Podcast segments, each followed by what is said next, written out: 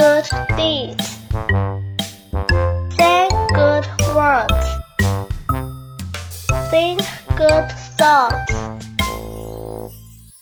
Three acts of goodness. Welcome to 3 Acts of Goodness Stories.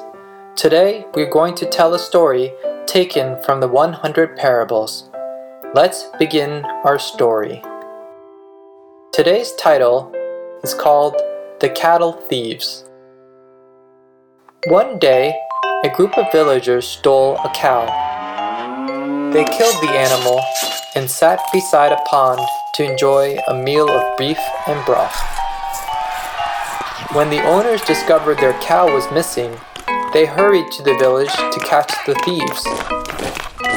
They grabbed the first man they saw and questioned him about the crime. Do you live in this village? they asked. Isn't there a pond in the village? Didn't you and your friends kill our cow by the pond? Isn't there a tree by the pond? Didn't you steal a cow from the east part of the village? The cow was stolen at exactly noon, wasn't it? But the man just replied, There is no village, there is no pond and no pond side. There is no tree, there is no east, and noon does not exist. To this the owners retorted, Lies, lies! You tell us only lies. Tell us the truth. Did you or did you not steal our cow? Finally, the man admitted to the crime.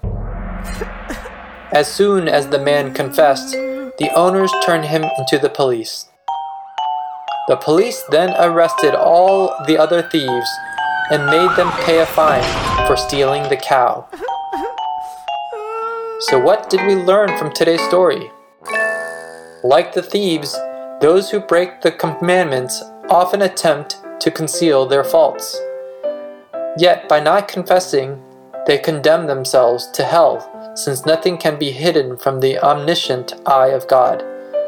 It is better thus to admit to one's transgressions. Hope you like today's story.